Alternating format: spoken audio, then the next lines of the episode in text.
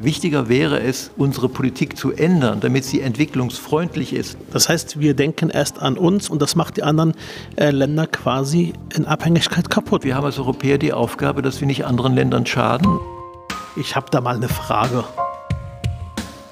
Mein Name ist Reit Saleh und heute treffe ich Christian Wilmsen, lange Zeit in der Entwicklungszusammenarbeit tätig. Die Bürger sagen Entwicklungshilfe, zunächst bei den Kirchen und dann die letzte Zeit und die längste Zeit auch im Entwicklungsministerium BMZ oder Bundesentwicklungsministerium genannt.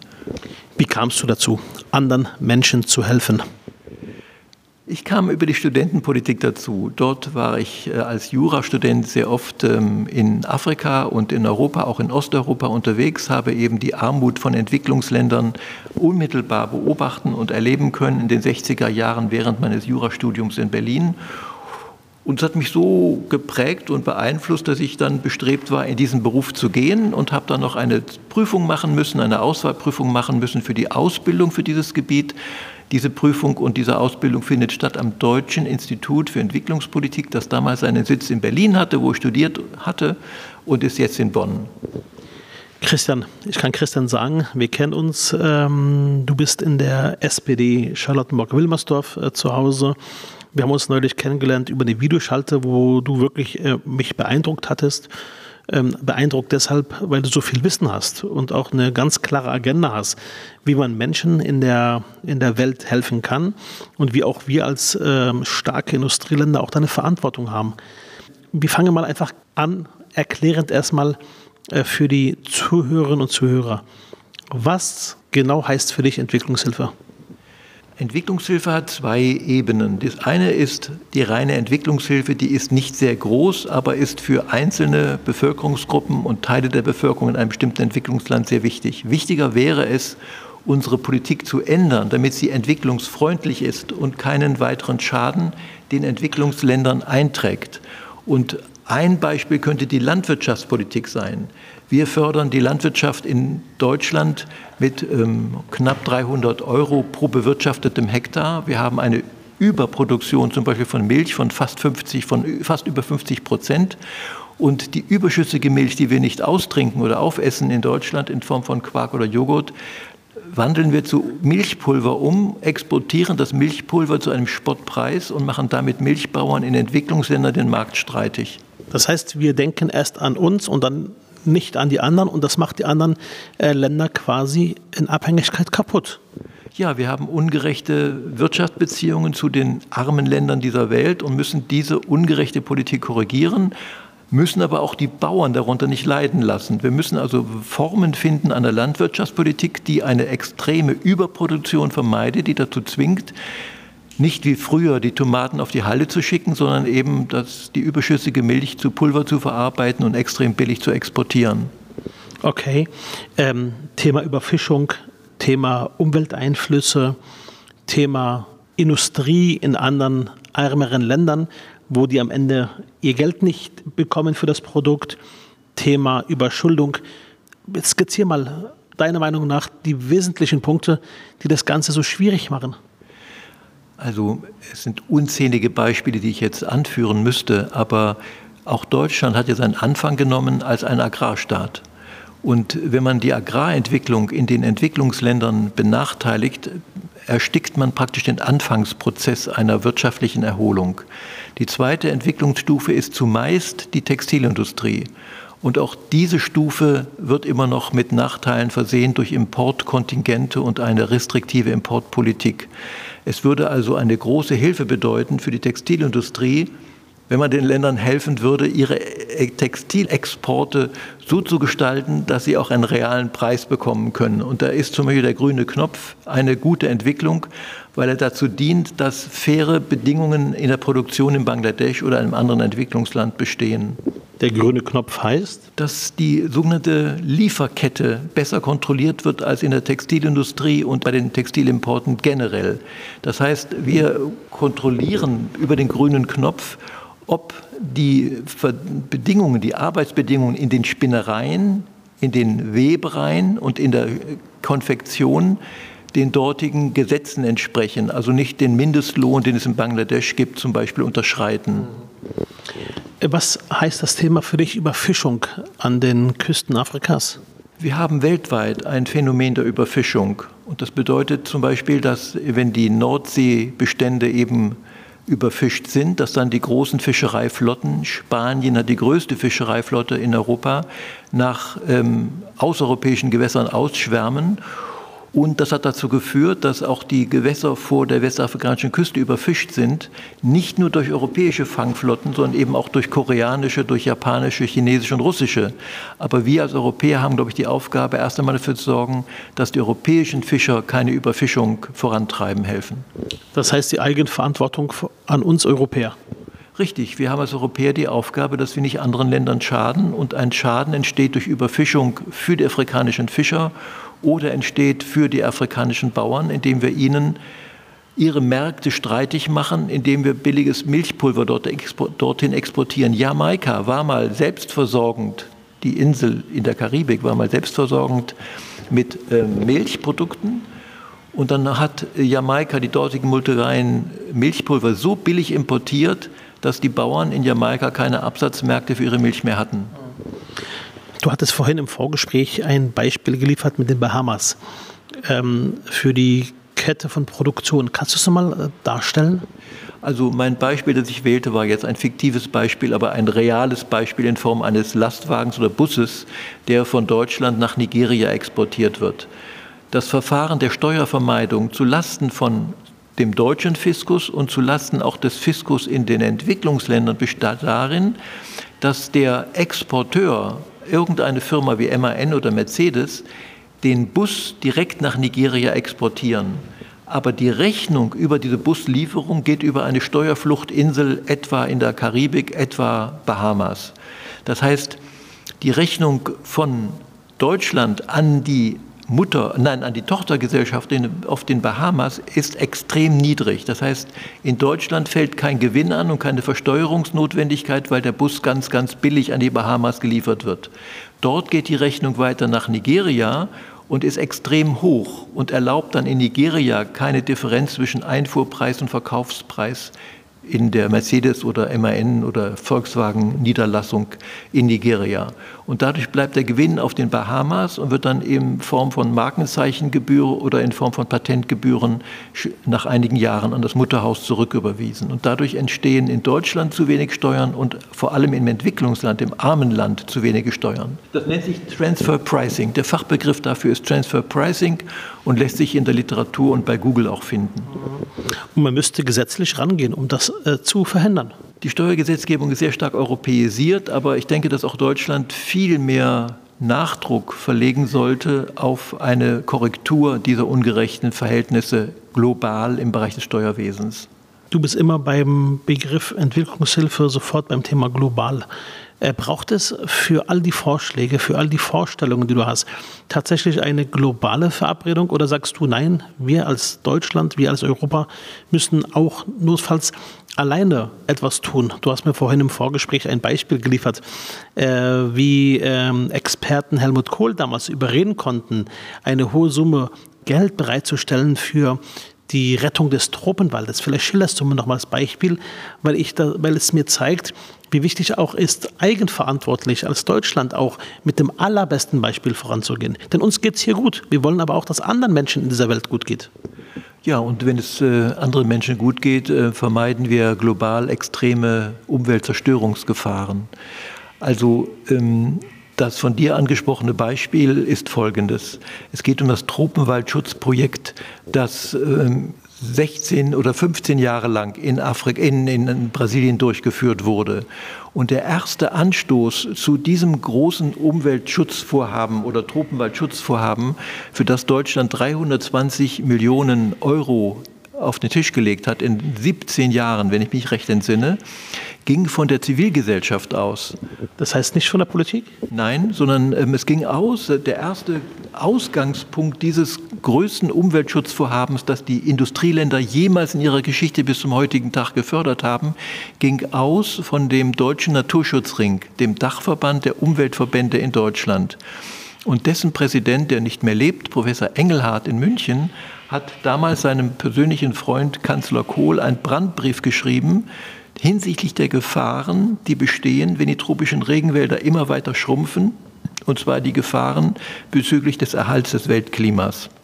Von diesem Brief der Naturschutzverbände hat sich Kanzler Kohl so anrühren oder so überzeugen lassen, dass er die Frage stellte, ob sich nicht Deutschland an einem großen Umweltschutz- oder Tropenwaldschutzprojekt in einem Entwicklungsland beteiligen könne.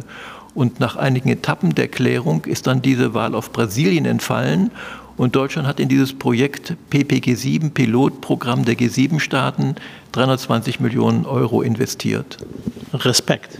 Ich bin dankbar, dass es dazu gekommen ist, weil eben trotz des verheerenden Präsidenten Bolsonaro in Brasilien zurzeit die Leistungen Deutschlands und anderer Geber, die sich an dem Projekt beteiligt haben, primär natürlich Brasilien hat sich beteiligt, dazu geführt haben, dass vieles geklärt werden konnte, was heute trotz Bolsonaro noch Bestand hat. Zum Beispiel das satellitengestützte Aufklärungssystem, das es heute der Wissenschaft weltweit erlaubt, zu erkennen, an welcher Stelle ein halber Quadratmeter Urwald brennt. Und dadurch kann man auch gegensteuern. Das ist ja der Gedanke dahinter. Man kann Brasilien zu Rechen, also man kann Brasilien verbal zur Rechenschaft ziehen und sagen, es sind bestimmte Gebiete wieder in Brand geraten, die laut damaliger Vereinbarungen und laut damaliger eigener Gesetzgebung gar nicht hätten brennen dürfen. Du erwähnst Brasilien. Du hast mir gesagt vorhin, du warst vier Jahre in Brasilien. Ähm, ich will gar nicht aufzählen, wo du überall warst. Ich glaube, du warst in fast überall in Südamerika, du warst in Afrika in vielen Ländern, du warst in Asien. In Indonesien habe ich gehört. Ähm, ich frage mal, wo warst du nicht, Christian? Wo wärst du gerne gewesen? Es gibt 190 Staaten auf der Welt und ich war in rund 40 Entwicklungsländern. Also ich habe nur eine Minderheit der Entwicklungsländer erlebt. Auf den großen Weltkonferenzen, die es bis heute gibt, sind ja die Entwicklungsländer eine eigene Verhandlungsgruppe. Die nennen sich G77. du warst doch da der Verhandlungsführer irgendwo? Ich habe auf der Rio-Konferenz für Umwelt und Entwicklung war ich kein Verhandlungsführer, aber war ich Sprecher der deutschen Nichtregierungsorganisationen und habe damals der deutschen Regierungsdelegation als beurlaubter Beamter ähm, und der Delegation unter Leitung von Professor Töpfer, den ich sehr persönlich sehr schätze, die Leviten gelesen, was wir als Nichtregierungsorganisationen immer noch als sehr defizitär oder unvollkommen in deutscher Politik empfinden. Christian, ich könnte hier stundenlang wirklich mit dir diskutieren. Wir haben ja vorhin auch schon geredet, äh, wirklich sehr, sehr spannend. Auch dein Engagement, man merkt, das, was du sagst, das fühlst du, das lebst du. Ähm, also wirklich Respekt. Übersetzt auf die heutige Jugend, auf die heutigen Kinder, auf die heutigen Jugendlichen in Deutschland. Viele Kinder, alles Berliner, alles Deutsche, viele mit Migrationshintergrund, sehr heterogen. Du hast gesagt, das Thema Entwicklungshilfe, Bildung ist auch dein Thema. Was ist dein Message? Was sagst du diesen jungen Leuten, die vielleicht heute auch zuhören? Das ist eine extrem breit angelegte Frage. Also ich würde sagen, die nachhaltige Entwicklung hängt von jedem Bürger ab, von jedem Konsumenten und von jedem Produzenten. Jetzt spricht sprechen wir ja offenbar primär für die junge Generation. Die sind noch keine Produzenten. Also spreche ich jetzt für Sie oder an, richte ich meine Worte an Sie als Konsumenten. Die Konsumleidenschaften der jungen Generation sind ebenso problematisch wie die der älteren Generation oder meiner Generation. Wir müssen darauf achten, dass wir bei jedem Einkauf daran denken, dass es bestimmte ökologische Rückwirkungen hat.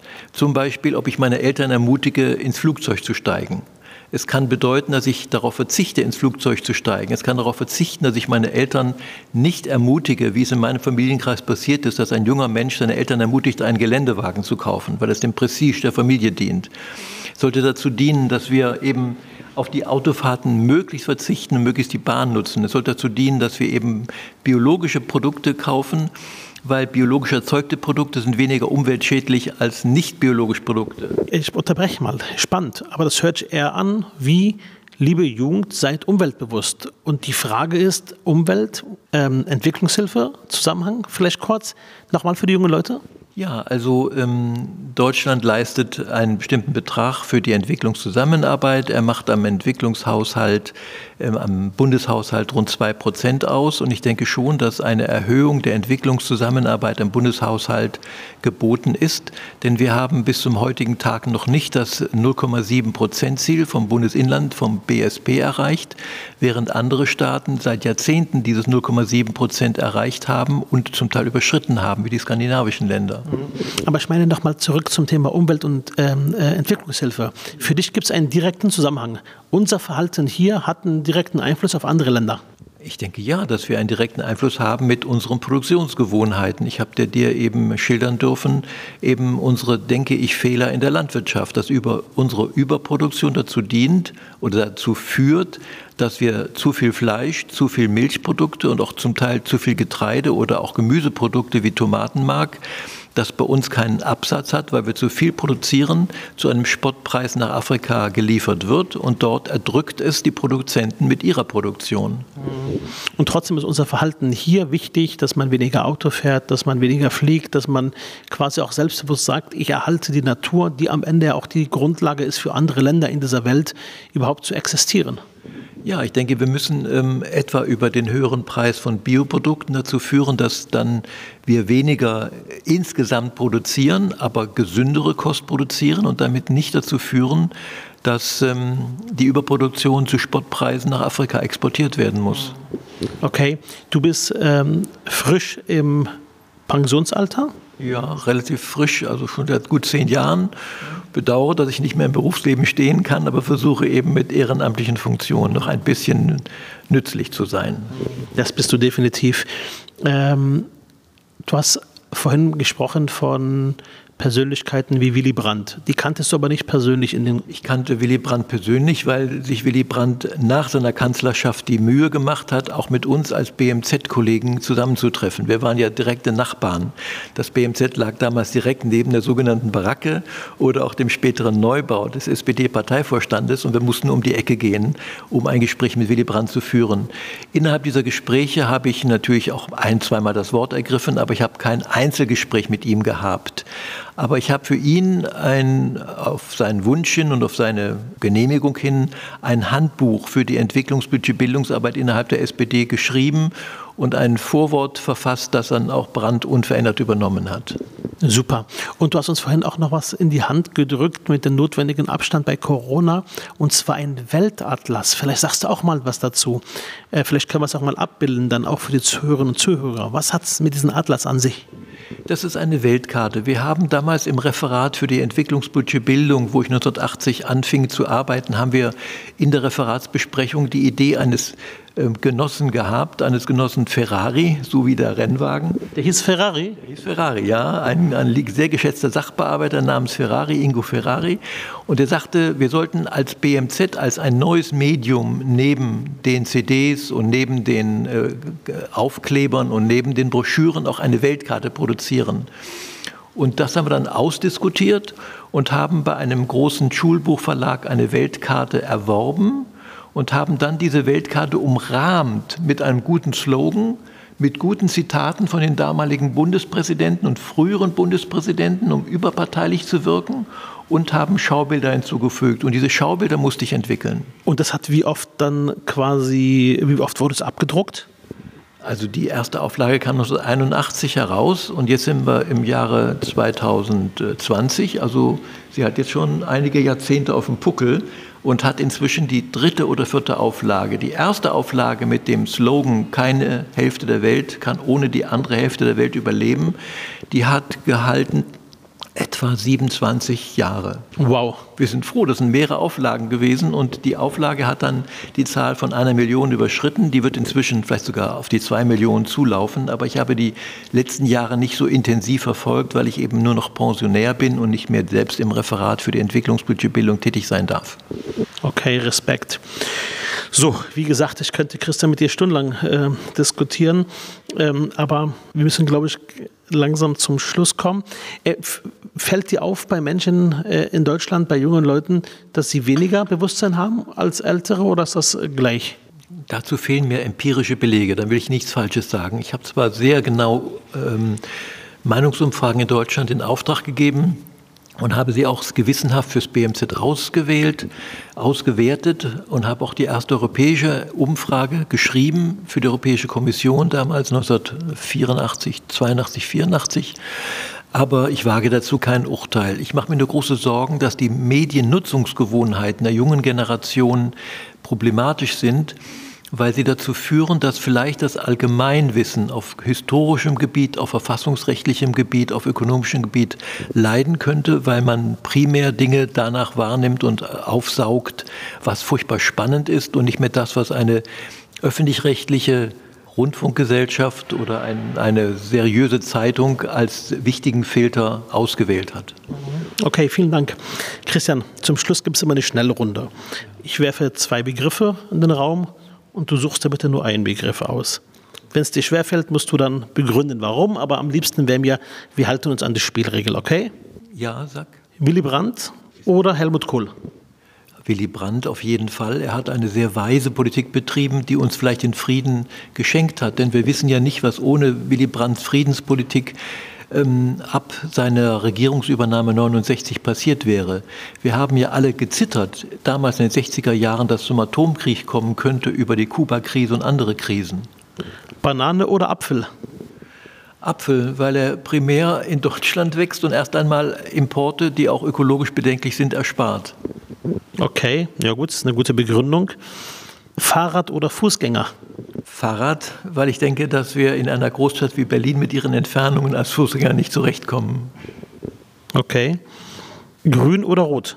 Beides. Da kneife ich, weil ich denke, dass wir nur durch eine sehr, sehr enge Kooperation zwischen der äh, sozialen Gerechtigkeitsbewegung, verkörpert von der SPD, und doch ähm, dem Vorrang, den die Grünen der Umweltpolitik geben, in einer Fusion zurechtkommen. Giffey oder Bettina Jarasch? Ich kenne Giffey nur von den Medien und sie macht auf mich einen sehr guten Eindruck. Und weil ich nur von diesem Eindruck mich jetzt ähm, nähren kann, nenne, nenne ich Giffey. Berlin oder Bonn? Berlin, weil ich in Berlin in Wilmersdorf geboren bin und jetzt hier lebe. Vegan oder Currywurst? Vegan. Ganz vegan? Nein, nein. Ich denke, dass wir ein, ein bestimmtes Minimum von Fleisch durchaus akzeptieren sollten. Übrigens auch aus ökologischen Gründen.